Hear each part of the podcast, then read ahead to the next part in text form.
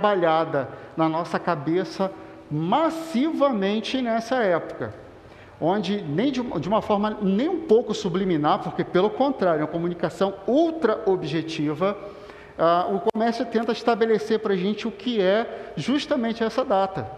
E tenta trabalhar com a gente a questão de que é a data do Masterchef familiar, ou seja, onde o pessoal tem que se reunir, fazer aqueles pratos, cada um leva o seu, e depois nós vamos disputar em quem fez o prato melhor, mais gostoso, nós vamos degustar, e depois fazer aquele negócio tipo, olha, esse ano, entendeu, o pernil que eu fiz ficou muito melhor do que o Chester que você trouxe. Mais do que isso, para alguns, o Natal não é simplesmente trabalhar da ideia de um Masterchef familiar, mas é trabalhar da ideia de um UFC, né? Tem o UFC Carvalho, tem o UFC Silva, tem o UFC Quer, tem o UFC. É, porque o pessoal se reúne em família para brigar, né? É aquele negócio, todo mundo se ama, mas no final das contas tem um monte de coisa para resolver. Aí diz que vai se reunir no Natal, que ninguém vai lembrar dos problemas que aconteceram, quem está devendo dinheiro para quem, quem brigou com quem, quem falou mal com quem, e ninguém toca no assunto, mas de repente, no meio da ceia, alguém vai lá e pá! E aí a confusão está armada. Para outros, o Natal é o momento do feriado, day off. É aquele instante que finalmente eu posso parar geral. Posso parar com tudo. Eu sei que nós estamos em ritmo de pandemia, boa parte de nós está voltado para a realidade do trabalho dentro de casa, mas ainda assim nós temos uma boa parte das pessoas que estão envolvidas com o trabalho diretamente em seus locais. E exatamente por esse instante vão poder parar um pouco e estão contando com isso. Então a cabeça dessas pessoas em muitos instantes está voltada para isso. O Natal é o momento da parada.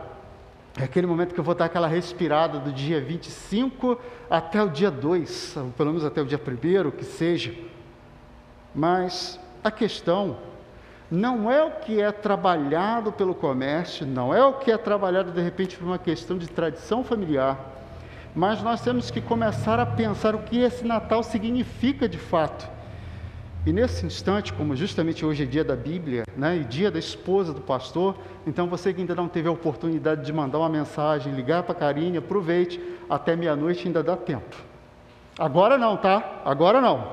Vamos nos focar aqui, depois você faz isso. Mas a questão toda é que, como hoje é dia da Bíblia, o mais adequado, e principalmente falando isso como protestante, é que nós venhamos a olhar pelo prisma da Bíblia, o que de fato é esse Natal. E é Natal. É Natal no texto que você tem aberto diante de você. E do verso 18 até o verso de número 25, eu quero convidar você para ler juntamente comigo. Aliás, vamos fazer até melhor. Eu vou ler um versículo, vocês respondem lendo o versículo seguinte. Nós vamos ler de forma alternada, do verso 18 até o verso 25. Eu lerei os versos pares e a igreja responderá lendo os versos ímpares. Mateus, capítulo 1, do verso 18 ao 25, é o que nos diz o seguinte: Ora, o nascimento de Jesus Cristo foi assim: estando Maria, sua mãe, desposada de José, sem que esses tivessem coabitado, achou-se grávida pelo Espírito Santo.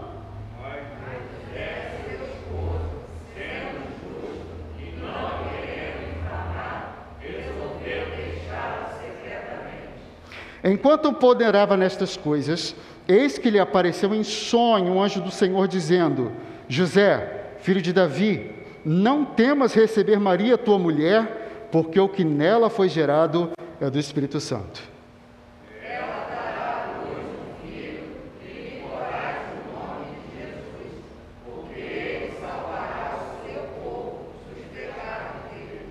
Ora, tudo isso aconteceu para que se cumprisse o que fora dito pelo Senhor por intermédio do profeta.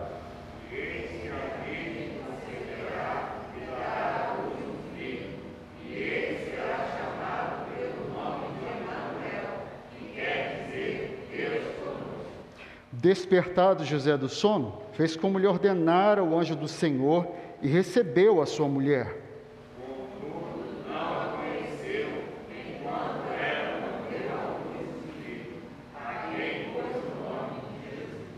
Senhor, nesse momento nós nos encontramos diante da tua palavra, entendendo que nesse instante, Senhor, os nossos olhos não têm a condição de por nós mesmos percebermos a grandeza do que aqui se encontra. E é por isso que nós suplicamos o teu favor, Pai. Onde o Senhor faça um milagre especial no coração da tua igreja essa noite. Faz, Senhor, o teu milagre acontecer, abrindo, Deus, os nossos corações para os tesouros de tua palavra e abrindo, Senhor, os tesouros de tua palavra aos nossos corações. Fala conosco nesse momento de tudo aquilo que o Senhor depositou em meu coração no decorrer desta semana. O Senhor agora prepare, meu Deus, para falar ao coração da tua igreja nesse instante. Senhor, ajuda-me. É o que te peço no nome do teu filho Jesus. Amém. Se você parar para prestar atenção, Mateus vai se encontrar justamente como o primeiro dos evangelhos, ou seja, se você passar uma página atrás da sua Bíblia, você vai se encontrar com o Antigo Testamento.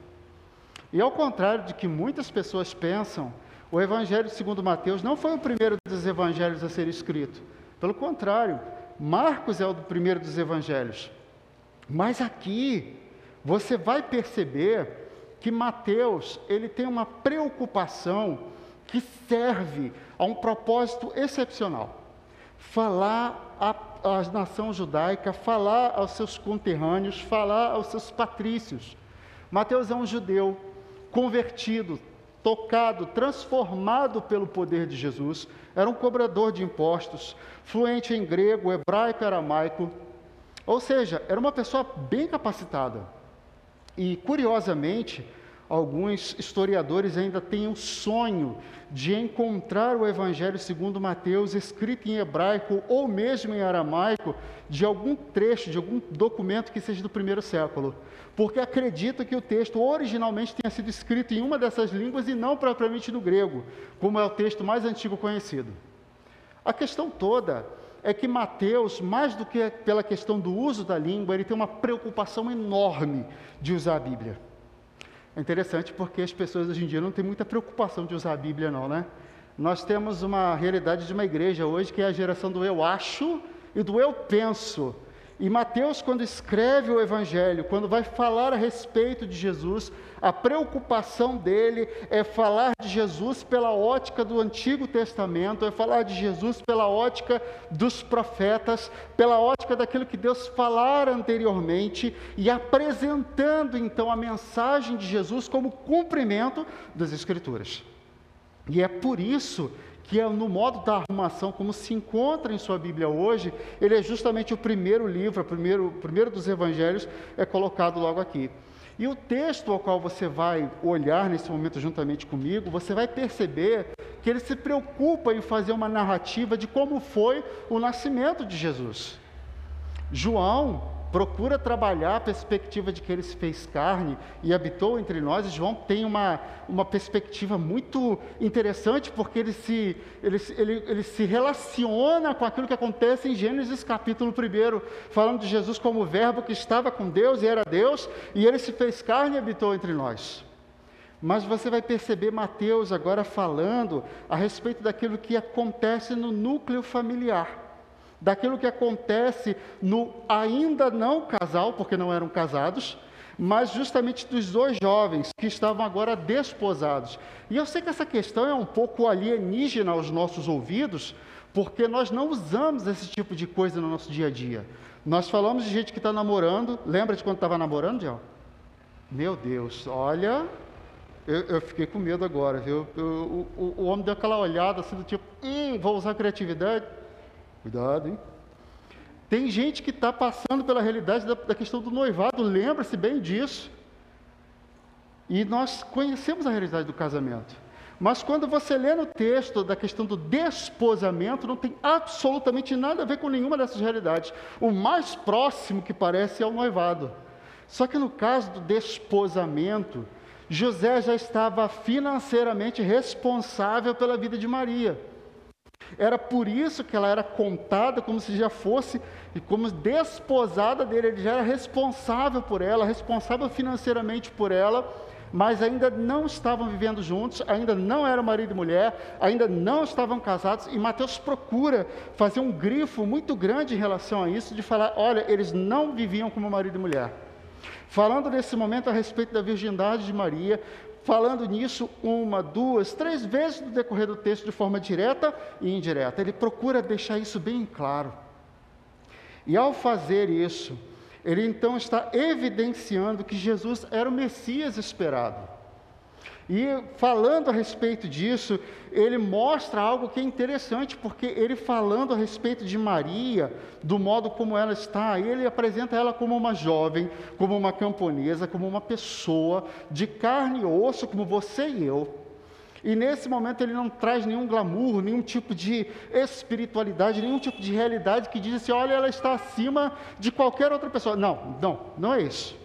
A ênfase do texto toda se encontra na realidade de quem é Jesus, da qual agora ela se acha grávida. Então, quando olhamos a respeito do que é Natal, do que Natal é, a primeira coisa que nós vamos perceber, você olha logo no verso 18, quando diz o seguinte: Ora, o nascimento de Jesus Cristo foi assim, estando Maria, sua mãe, desposada de José, sem que tivessem antes coabitado, achou-se grávida pelo Espírito Santo. A primeira coisa que nós percebemos nesse momento que Natal é Jesus se fazendo carne para você. No verso 18, Mateus se preocupa em dizer que nesse momento Maria era uma menina que estava desposada de José, sem que tivessem coabitado, ela, estava, ela era virgem, e ele fala que nesse momento ela se acha grávida pelo Espírito Santo diante da realidade do compromisso que eles estavam vivendo, é, a preocupação do evangelista é agora de falar justamente da questão do nascimento virginal de Jesus, da sua concepção espiritual, sobrenatural. E ao fazer isso, ele está querendo dizer uma coisa muito simples para a gente: que Jesus não era qualquer um, Jesus não era como André, Jesus não era como Roberto, Jesus não era como André, Jesus não era como Cláudio, Jesus não era como o próprio Mateus, que foi concebido pelo pai e pela mãe, mas que nesse momento Jesus, ele passa pela realidade de ter sido sobrenaturalmente concebido que nesse momento Maria se acha grávida. E a questão toda que nós precisamos começar a perceber e nos perguntar é por que a Bíblia diz isso, é por que justamente nós estamos percebendo essa preocupação tão grande de falar agora de que ele se fez carne.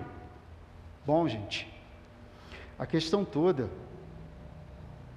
é que nem sempre nós temos a perspectiva mais adequada mais correta a respeito das pessoas com a qual nós temos conhecimento, com a qual justamente nós nos relacionamos.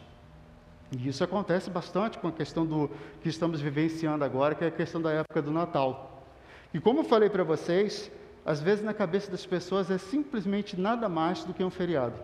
E naquela época, embora não se comemorasse ainda, porque é uma coisa que foi acontecer muito tempo depois disso, nós vamos perceber nesse instante que Mateus fala da realidade do que acontece nesse momento em que o anjo aparece para conversar com José e fala de tudo o que aconteceu nesse momento para tranquilizar o coração dele a respeito do que ele deveria fazer, que era receber Maria como sua esposa. E tudo isso, a questão que é sempre frisada é que Jesus foi concebido de forma sobrenatural. Quando nós olhamos para o que está acontecendo aqui, nós percebemos que Deus fala de um sinal sobrenatural que foi feito sobre a terra. E isso é interessante, porque na verdade, isso aqui remete ao que acontece 700 anos antes, lá no livro do profeta Isaías. Quando Isaías está conversando, falando a respeito da mensagem do Senhor, numa época em que ele fora chamado por Deus para profetizar o povo de Deus, e o povo de Deus não estava nem aí para o que ele estava dizendo. E diante de todo o trabalho dele, lá no capítulo 7, no verso 14 em especial, eu quero convidar você, assentado mesmo como está, abra sua Bíblia, livro do profeta Isaías, mantenha o texto aberto em Mateus, que nós vamos retornar para cá. Mas Isaías capítulo 7, verso 14, você vai perceber nesse momento o que está acontecendo em que Mateus vai fazer uma referência direta ao texto. E, e, é interessante você olhar o que acontece no contexto do capítulo 6 e 7 do livro do profeta Isaías. Ele está trazendo a palavra do Senhor e as pessoas estão duvidando dele, estão duvidando que é da parte de Deus. E o rei Acaz, nesse momento, chega assim: Ah, isso não é de Deus, não, rapaz. Se fosse de Deus, ia ter sinal no céu. Se fosse de Deus, ia ter sinal sobrenatural debaixo da terra, nas profundezas. E o profeta, quando confronta o rei e fala a respeito disso, de que, olha, não peça um sinal ao Senhor, não. O rei chega assim: Não, mas eu não falei nada, eu não pedi nada, eu não pedi nenhum sinal. Quem sou eu para tentar ao Senhor? E a resposta que você percebe aqui é o que Deus manda ao profeta dizer o seguinte: portanto, verso 14 do capítulo 7: Portanto, o Senhor mesmo vos dará um sinal. Eis que a virgem conceberá e dará à luz a um filho, e se chamará Emanuel. O sinal não era nos altos dos céus, o sinal não era nas profundezas, mas o sinal seria no meio. Tem horas que é isso. A gente fica tentando a Deus, querendo uma coisa ali, uma coisa lá, e Deus chega e diz o seguinte: não, o melhor é aqui. O que nós vamos perceber nesse momento é exatamente isso.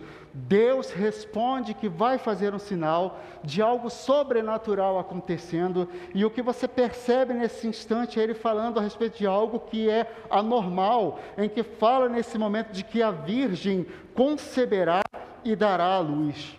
E eu não sei se você percebeu o modo como o Mateus escreve no texto que nós lemos do verso 18, porque o texto não diz para a gente que Maria ficou grávida.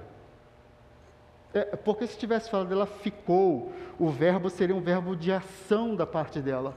Mas você vai encontrar no texto a narrativa dizendo o seguinte: e achou-se grávida pelo Espírito Santo, é o final do verso 18 está falando nesse momento da forma passiva do verbo, em que ela não fez nada para estar grávida, mas que o Espírito Santo faz tudo de forma graciosa para que ela se encontre grávida nesse momento. Ou seja, ele confirma a realidade do sinal daquilo que o profeta Isaías, 700 anos antes, está dizendo o seguinte: olha, o sinal de Deus é este, que um filho vai nascer, a virgem conceberá e dará à luz um filho e se lhe e chamará Emanuel.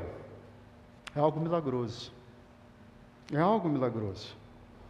E tudo isso era muito importante para que os seus ouvintes compreendessem a natureza e a grandeza de quem era Jesus.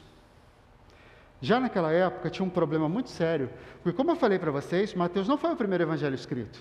Ele foi escrito lá pelos idos do ano 63 ao ano 69, não mais do que, do que 69 e não menos do que o ano 63. E nessa época o cristianismo estava passando por problemas muito sérios. A igreja estava sendo perseguida, mas mais do que isso, havia um problema ainda tão grande quanto a perseguição. Era um problema de ideias, de gente que não estava interessado em saber o que a Bíblia dizia, ou seja, o que o Antigo Testamento falava a respeito de Jesus.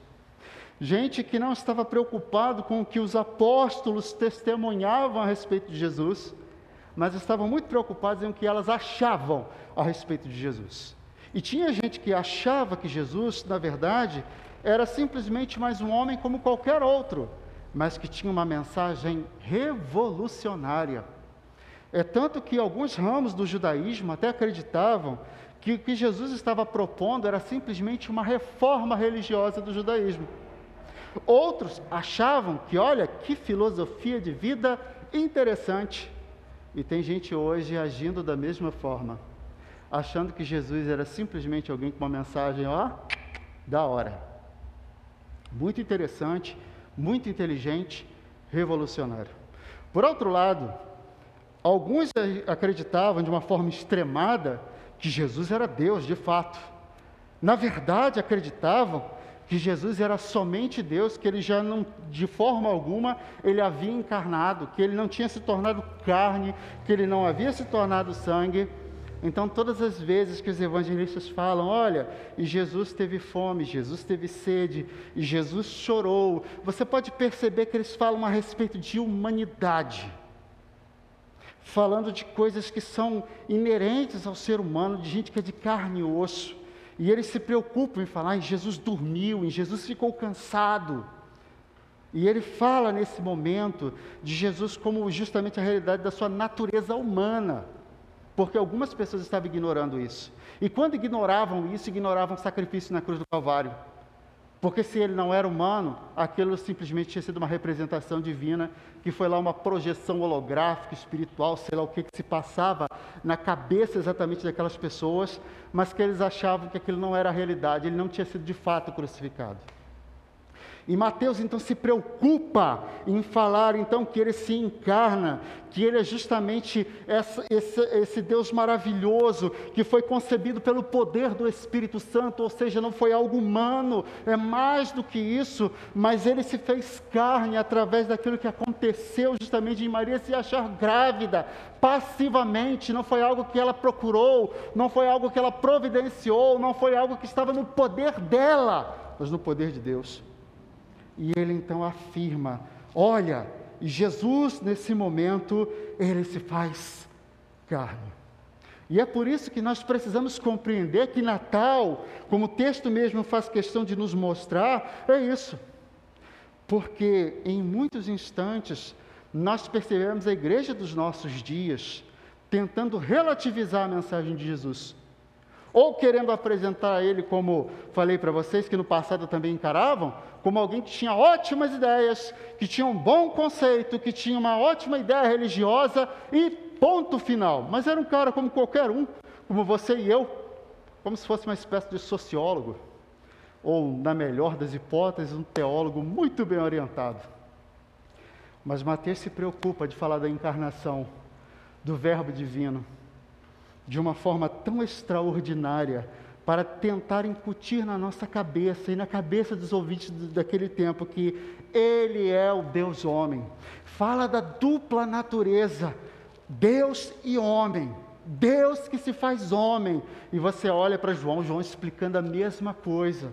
Você vai perceber Lucas explicando a mesma coisa. Você vai perceber Marcos explicando a mesma coisa, falando dessa mesma realidade, dessa natureza divina e humana de Jesus. Mas o texto não para por aí.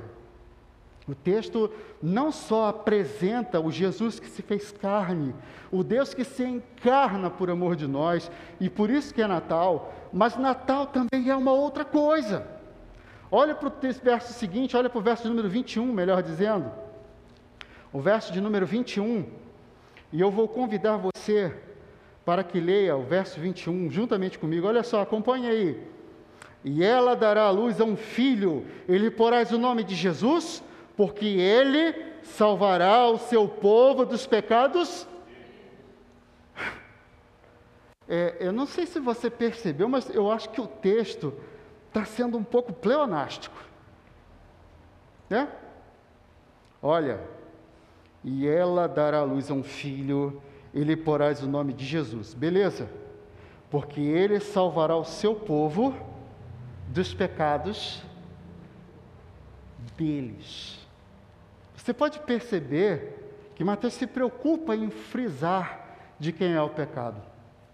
Mateus, nesse momento, nos diz então que Natal é não só Jesus se fazendo carne, mas Natal é Jesus se fazendo perdão por você. Não, olha só.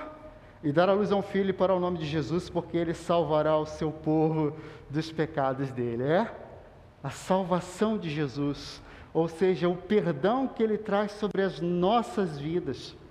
E eu acho muito interessante o modo como está escrito aqui, porque o texto não vem tentar passar uma espécie de pano, não vem tentar jogar uns panos quentes na realidade dos, dos, nossos corações. O texto não tenta nos desculpar, dizendo que Jesus veio para trazer uma mensagem muito bonita. Poderia ter escrito isso, gente, mas não é isso que está escrito. Jesus não veio trazer uma mensagem bonita, mas Jesus veio para salvar o seu povo dos pecados deles. E quando olhamos para cá, e a realidade do perdão nos leva justamente a isso, que perdão é substantivo masculino, é a ação de livrar de uma culpa, de uma ofensa, de uma dívida, de um indulto. Ou seja, apresenta então a realidade, se tem uma, uma questão de salvação, se tem uma questão de perdão para acontecer aqui, significa que uma ação errada foi cometida. Ou seja, significa que um pecado foi cometido. E ao olharmos para cá, nós percebemos Mateus enfatizando isso. E quando a gente começa a falar sobre essa questão de pecado, de assumir a realidade do pecado, de que somos pecadores, nós vivemos uma realidade em que as pessoas não gostam disso. Quarta passada, nós estávamos tendo o nosso discipulado pelo Google Meet e nós temos conversado a respeito do breve catecismo de Westminster. E trabalhamos a questão de número, a pergunta de número 31 até a pergunta de número 38, que fala a respeito do chamado de Deus e das bênçãos decorrentes, dos privilégios decorrentes desse mesmo chamado. E que fala nesse momento dessas bênçãos, justificação, adoção, fantástico. E fala da terceira bênção que o pessoal detesta, o pessoal não gosta nem de comentar o fato: santificação. Porque santificação nos fala sobre uma ação do Espírito Santo, sobre uma ação divina sobre a vida do homem, separando ele para Deus, e uma ação ativa da nossa parte, nos habilitando para continuar nos santificando, deixando a carne e buscando as coisas do Espírito. E Mateus, nesse momento, quando fala a respeito de Jesus, quando fala a respeito de Natal, ele nos apresenta a questão do pecado, falando que ele veio para resolver esse problema. E naqueles dias, as pessoas também, você vai dizer, essa crise do pessoal querer dizer que está tudo certo, né, que não é pecador, que só pisa na bola, que só fala uma besteira de vez em quando, isso é moderno, isso é agora dessa geração Nutella, porque a geração raiz encarava as coisas, né, o pessoal era brabo mesmo.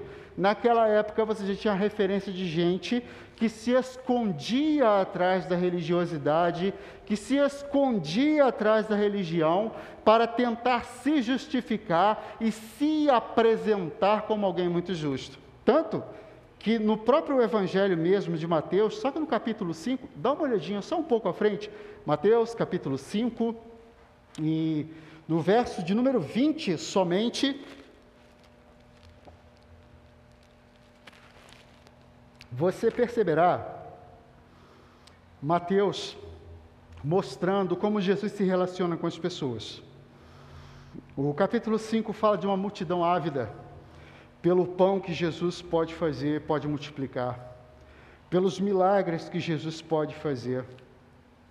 Apresenta a realidade de pessoas tocadas, não pelo poder salvador de Jesus, mas nesse momento interessada nas bênçãos que ele podia proporcionar. E ele chega para essas pessoas e diz o seguinte: e ele não está falando isso para pessoas não crentes, ele está falando isso para gente que queria seguir ele, ele está falando de gente que já seguia ele, ele está falando isso para os discípulos dele, o seguinte: se a vossa justiça não exceder a dos escribas e fariseus, de modo nenhum entrareis no reino dos céus. Jesus fala isso para uma nação altamente religiosa. E eu sei que quando a gente ouve, né, a questão dos escribas e fariseus, essas palavras para a gente tem uma conotação que o fariseu é uma coisa é, desagradável, né? nós já associamos fariseu com hipocrisia. Isso faz parte de um desenvolvimento social, do entendimento dessa realidade. Mas para a época, quando se falava a respeito de, olha, fulano é fariseu, o Jorge é fariseu, você não estava dizendo que Jorge era hipócrita, você estava dizendo o seguinte: olha, Jorge é um homem acima de qualquer suspeita, que esse cara é de Deus, porque o movimento farisaico, ele na verdade era uma espécie de renovação, de um movimento carismático dentro do judaísmo, onde havia um amor pela leitura e conhecimento do Antigo Testamento, ou seja, era uma volta àquilo que era justamente a Bíblia, que eles tinham em suas mãos. Isso acontece mais ou menos 300 anos antes de Jesus, quando Alexandre o Grande conquista Jerusalém. E diante dessa conquista grega que acontece, os sacerdotes ficam encantados com a filosofia grega, ficam encantados com a mitologia e a religião dos gregos, e eles começam a justamente pegar vários adereços e justamente trabalhar isso de uma forma muito culta. Eram os teólogos liberais, sabe? Vale tudo para o culto ficar bonito, vale tudo para o negócio ficar assim interessante, chamar atenção, ficar mais bonito. É, eles estavam trabalhando dentro dessa ótica, principalmente porque eles estavam negociando com os políticos de sua época. Gente, te... sabe aquele negócio do déjà vu? Quando você tem aquele negócio na sua cabeça que você já viu isso antes? Eu estou falando isso aqui de 300 anos de Jesus, mas eu poderia jurar para você que eu vi isso aqui alguns dias atrás, de pastor tentando negociar. Ah, não, desculpa, gente, eu acho que estou confundindo tudo. Isso não acontece nos nossos dias, né? Líderes religiosos negociando com os políticos de sua época. É, isso era algo exclusivo, foca aí, algo exclusivo do primeiro século da era cristã. Só acontecia ali, pelo amor de Deus. Foca aqui no texto bíblico, tá? Voltando para cá, tá bom, olha o que está acontecendo aqui. É isso que acontece. E esses fariseus nascem dizendo o seguinte: isso não pode acontecer. A gente vai ler a Bíblia, a gente vai estudar a Bíblia, a gente vai começar a praticar o que está na Bíblia. E esses homens, então, com toda essa realidade, são chamados de fariseus. E o povo olha para eles e fala assim: gente, e povo que conhece e vive a Bíblia é o tal do fariseu. E os escribas, por serem justamente a xerox, por ser a fotocópia, por ser a impressão, a reimpressão, porque eles eram os escribas porque eles escreviam e copiavam a Bíblia, copiavam o texto, o livro dos profetas, para que tivessem cópias a respeito disso, eles tinham um conhecimento fabuloso, extraordinário disso, daquilo que era a palavra de Deus. Então Jesus fala o seguinte: olha, se a espiritualidade de vocês se a piedade de vocês não exceder a dos religiosos, olha, mesmo que vocês tenham ele em alta, em alta consideração, eu quero dizer para vocês que vocês não entrarão no reino dos céus. O que Jesus está falando nesse momento é que aquelas pessoas, elas não assumiam a realidade do pecado delas.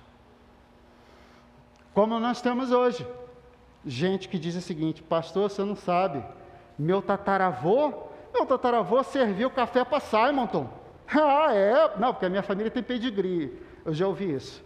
Minha família tem pedigree, a minha família é tal, uma família muito importante dentro do presbiterianismo. E você acredita? Não, eu assim, eu frequento a igreja, sabe?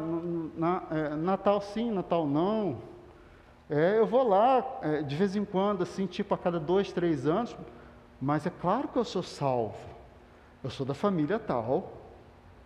Né? Eu, eu, tenho pedigree, com certeza.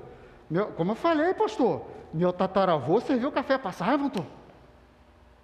Ou você assiste pessoas, nós vivemos num país laico, altamente religioso, altamente supersticioso, altamente sincrético, em que as pessoas falam a respeito das suas convicções de fé e de religião de uma forma assim aberta, clara e fervorosa, mas isso não significa estarem perto de Deus. Se você perceber, Jesus mostra exemplos de religiosos da época dele, que eram muito religiosos, estavam em alta consideração diante do povo, mas eram só isso, só religiosos. E ele diz que religiosos não herdam o reino dos céus porque não são capazes de entender que são pecadores e precisam de salvação. E nós precisamos compreender que isso é necessário para as nossas vidas. Não basta você ter um pedigree.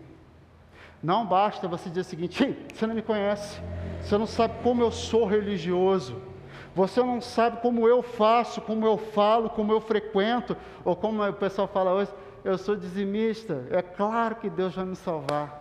Só que você vai perceber nesse momento que o que está atrelado à salvação aqui agora é uma justiça que procede do próprio Jesus.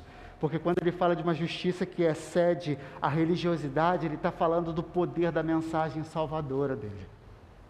Nós olhamos para a religião e a religião até tem o poder de reformar as pessoas.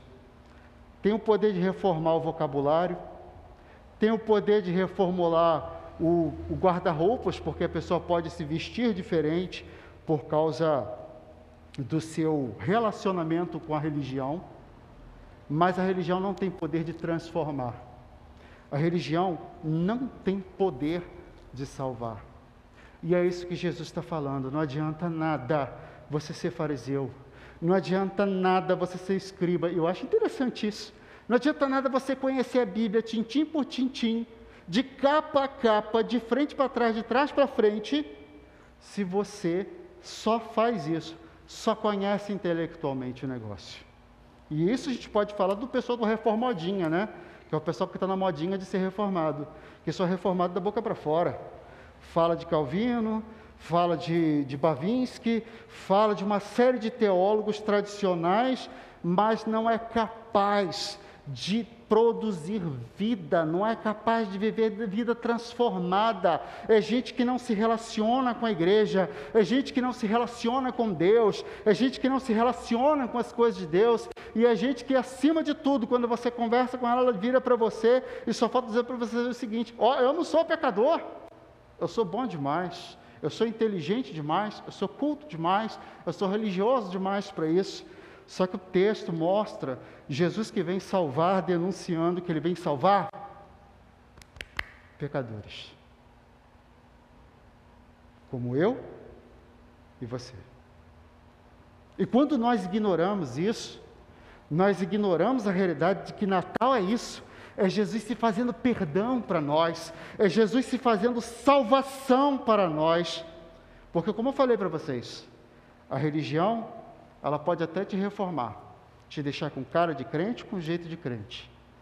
Acho bacana que sexta-feira Tayane chegou lá na, no, na reunião da mocidade e falou assim: não, porque a gente está aqui, né? Só o pastor Diego que veio de uma realidade que não era crente desde criança, né? Eu levantei a mão lá atrás e.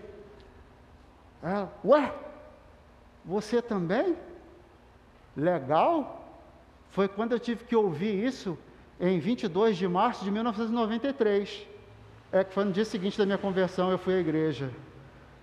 Eu fui para a escola dominical e quando eu cheguei lá, que eu, vi, que eu me apresentei para o pastor, ele virou para mim e falou o seguinte: o irmão de qual igreja? Eu, dessa aqui. Ele olhou para a mulher.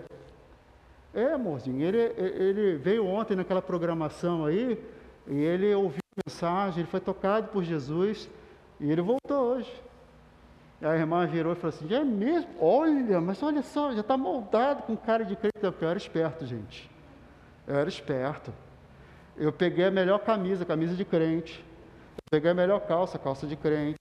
Eu peguei uma Bíblia que eu achei perdida do meu irmão, Bíblia de crente. E era aquela, justamente da Assembleia de Deus, entendeu? Com aquele, com aquele cantor cristão, desta grossura, entendeu? Que parecia um tijolo, botei embaixo do braço. Eu, cara, eu passei desapercebido do negócio, a galera olhou para mim, todo mundo, nem, nem é visitante, esse cara aí, tranquilo, deve ser de uma outra igreja, nossa, aqui está tudo certo. Só aparência. Jesus não vem falar sobre aparência, Jesus vem falar sobre coração que entende que é pecador e que precisa da salvação dele. Natal é isso. Mas por último, e não menos importante, se você olhar o verso de número 23, diz o seguinte para a gente. Olha lá, verso 23 do Evangelho segundo Mateus, no seu capítulo 1.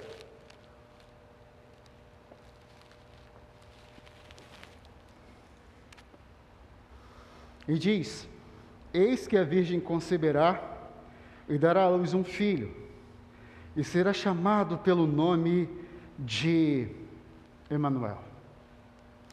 E como você já está lembrando, foi o texto que nós encontramos lá em Isaías capítulo 7, verso 14, o mesmo texto. É o texto que Mateus está citando nesse momento. E eu acho muito interessante aquilo que você percebe nesse momento, justamente com a última palavra desse versículo, que é a palavra Emanuel. Na verdade, duas palavras. Nós lemos como uma só, mas é Emanuel, conosco, Emanuel, El Deus, Deus conosco. nesse instante você percebe, então, Mateus apresentando para a gente que não só Natal é Jesus se fazendo carne, Natal é Jesus se fazendo perdão, mas Natal é Jesus se fazendo próximo.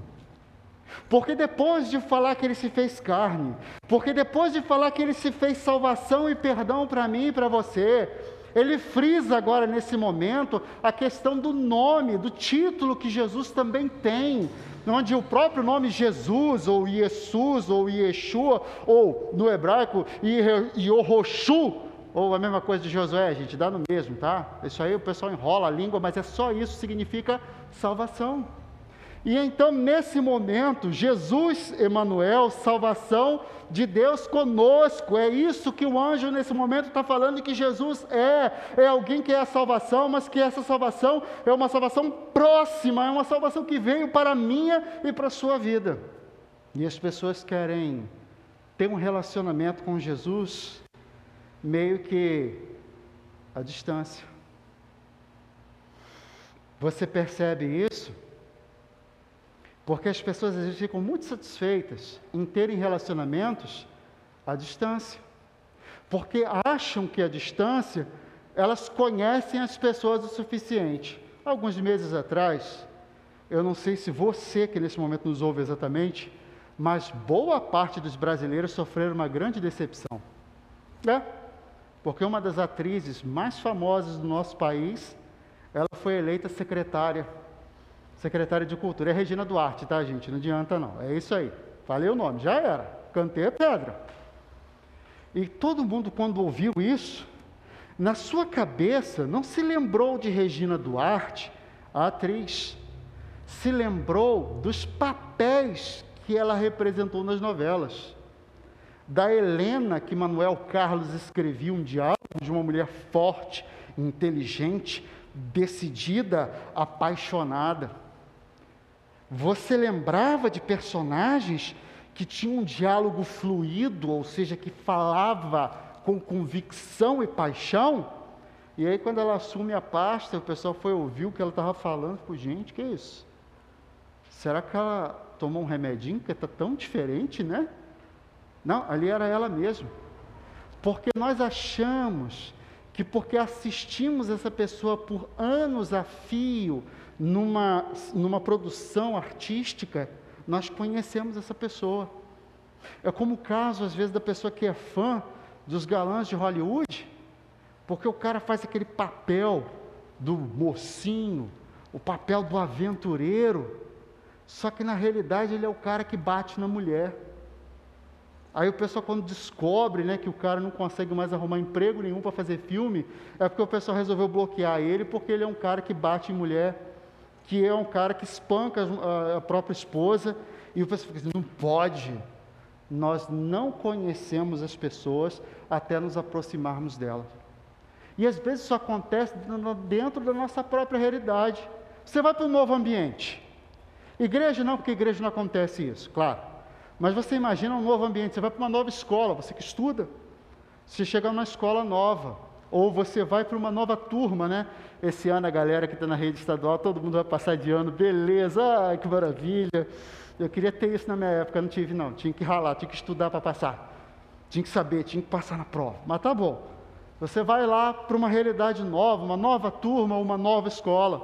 Você que já saiu da escola trabalhando, você vai para um novo trabalho, você vai para uma nova repartição, você vai para um novo setor do seu trabalho, e quando você chega lá, você vai conhecer um pessoal todo novo.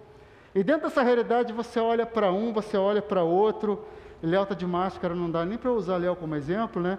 Que eu não sei se ele está com, com, a cara carrancuda ou se ele está rindo. Eu, eu não tenho nem como saber. Mas vamos imaginar que ele não estivesse, né? E você olha para Léo com aquela cara carrancuda que ele tem, e diz assim: esse cara é problemático. E esse cara que é problemático, ele não gosta de mim. Porque a primeira impressão que eu tive foi essa. E aí o pessoal ainda fala assim, o pessoal lá fora fala assim, o meu santo não bateu com o dele. Você que é crente nem pode falar isso, né? Que o nosso santo é o mesmo, é o santo de Israel. Então nem dá para dizer que o meu santo não bateu com o de Léo. E nós às vezes criamos expectativas erradas a respeito das pessoas porque nós não as conhecemos. É o mesmo acontecendo com Jesus. Quando você não tem relacionamento próximo com Ele, a sua percepção de quem Ele é na sua vida é uma percepção equivocada, é uma percepção errônea, é uma percepção errada, é uma percepção superficial. E nesse momento, Mateus está tentando falar ao coração da igreja daqueles dias e aos nossos corações hoje, que conhecer um pouco a respeito de Jesus, que ter uma vaga ideia de quem Ele é, de que ter uma vaga ideia a respeito de Sua mensagem, não é o suficiente. Nós precisamos entender que o Deus conosco é a realidade daquele que tem que habitar as nossas vidas e os nossos corações. É a realidade daquele com quem nós devemos ter relacionamento. Natal. Natal é a comemoração do nascimento de Jesus em Belém? Sim, não foi no dia 25 de dezembro, tá? Isso nós já sabemos. Aconteceu na primavera, muito provavelmente pelos idos do mês de março.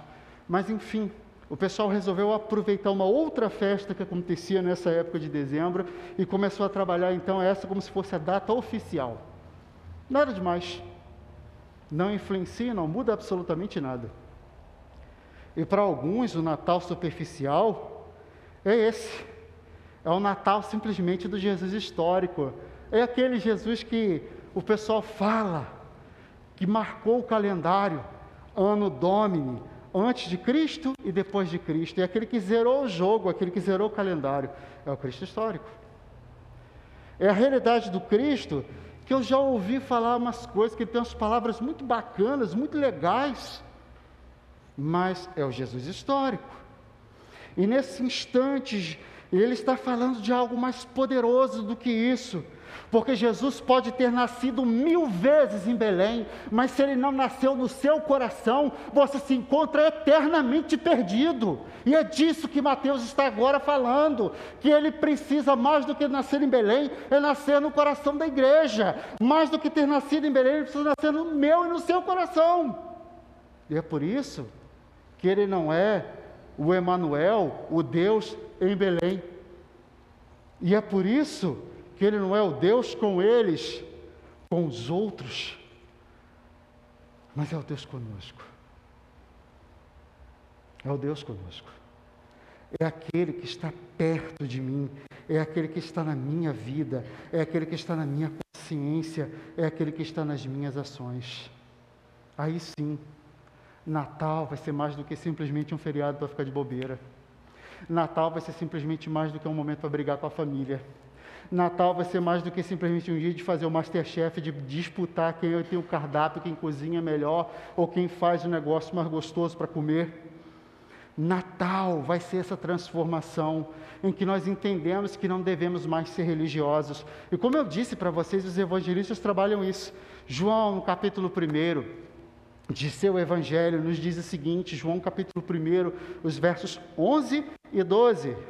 Veio para os que eram seu, seu, e os seus não o receberam, mas a todos quantos o receberam, deu-lhes o poder de serem feitos filhos de Deus, a saber, os que creem em seu nome. João foi o último dos evangelhos escritos. E apesar disso, a igreja ainda vivia as mesmas crises, os mesmos problemas de não conhecer a Jesus. João então escreve com o mesmo intuito de Mateus, fazendo com que as pessoas percebam, dizendo o seguinte: olha, ele veio para os que eram seus, ele veio para aquelas pessoas, mas os seus, aqueles que eram religiosos, não receberam, não estavam nem aí para ele, mas a todos quantos receberam, quantos ouviram essa mensagem, quantos perceberam a realidade e a necessidade dessa mesma pessoa que é Jesus, a esses eles que o receberam, eles deram o poder de serem feitos filhos de Deus. E você que me ouve essa noite, eu chamo sua atenção para o que João fala. Você tem ouvido a mensagem de Jesus. Mas se você quer manter Jesus a uma certa distância, uma distância bem segura da sua vida, a uma distância bem segura dos seus princípios, a uma distância bem segura de você. Eu quero dizer para você que isso não basta, porque isso é religiosidade. Você tentar viver Jesus através da vida do seu pai, viver Jesus através da vida do seu cônjuge, viver Jesus através da vida do seu filho, viver Jesus através da vida do seu pastor, viver Jesus através do seu, do seu irmão, isso não basta. É necessário que você se aproprie dessa realidade, do chamado de Jesus ao seu coração, e que você receba essa mesma mensagem com alegria, e que você creia nela, e que você passe a viver por ela. Porque aí sim, Natal para mim e para você vai ser algo muito maior do que simplesmente mero festejo. E aí, para concluir, porque afinal de contas nós precisamos concluir, nós falamos a respeito da interpretação errada, equivocada a respeito de Natal. Onde Natal não é comilança, onde Natal não é simplesmente confraternização.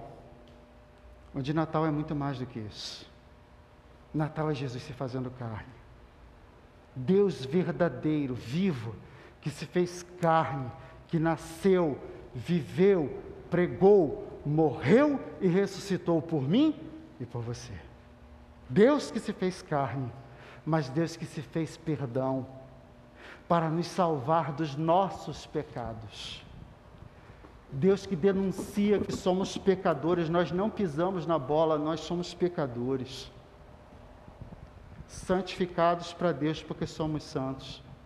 Habilitados a buscar uma vida de santificação, sim, mas ainda pecadores. A diferença é que deixamos de ser pecadores debaixo da ira de Deus para sermos pecadores perdoados por Deus, porque agora Jesus que nasceu e que morreu na cruz do Calvário, ele é Natal que veio justamente para ser perdão e salvação para mim e para você. E por último, e não menos importante, ele é o Jesus que se faz próximo. Então não adianta você querer viver a coisa aí à distância, você precisa viver ele de perto. Eu acho curioso, ele começa o trabalho dele, o ministério dele na Galiléia. Ele não nasce em Jerusalém, ele nasce em Belém. Ele não começa pregando em Cesareia, que era a capital administrativa de Jerusalém naqueles dias, mas ele começa em Cafarnaum. Ele não vai nesse momento nascer no palácio de Herodes ou no palácio de César, mas ele vai nascer numa humilde estrebaria, para que eu e você possamos ter acesso a ele. Ele não procura se distanciar de nós, pelo contrário, ele procura todo o tempo se aproximar mais e mais ainda de mim e de você. E como eu disse antes, eu preciso dizer mais uma vez para você: Jesus pode nascer mil vezes em Belém, se o seu Natal é só isso, mas Jesus não nasceu no seu coração, você se encontra eternamente perdido. E você precisa, nesse momento, mudar nessa direção onde se ainda Jesus não nasceu no seu coração, através não do que eu estou falando, mas daquilo que a Bíblia está nos mostrando agora, que ele se fez carne, que ele se fez perdão e que ele se faz próximo de você nesse instante. Ele se faz próximo de você nesse momento, para que você mude, para que você seja transformado, para que o seu Natal não seja 25 de dezembro, mas o seu Natal seja todos os dias, porque Jesus nasce e vive está no seu coração a todos os instantes e a todos os momentos.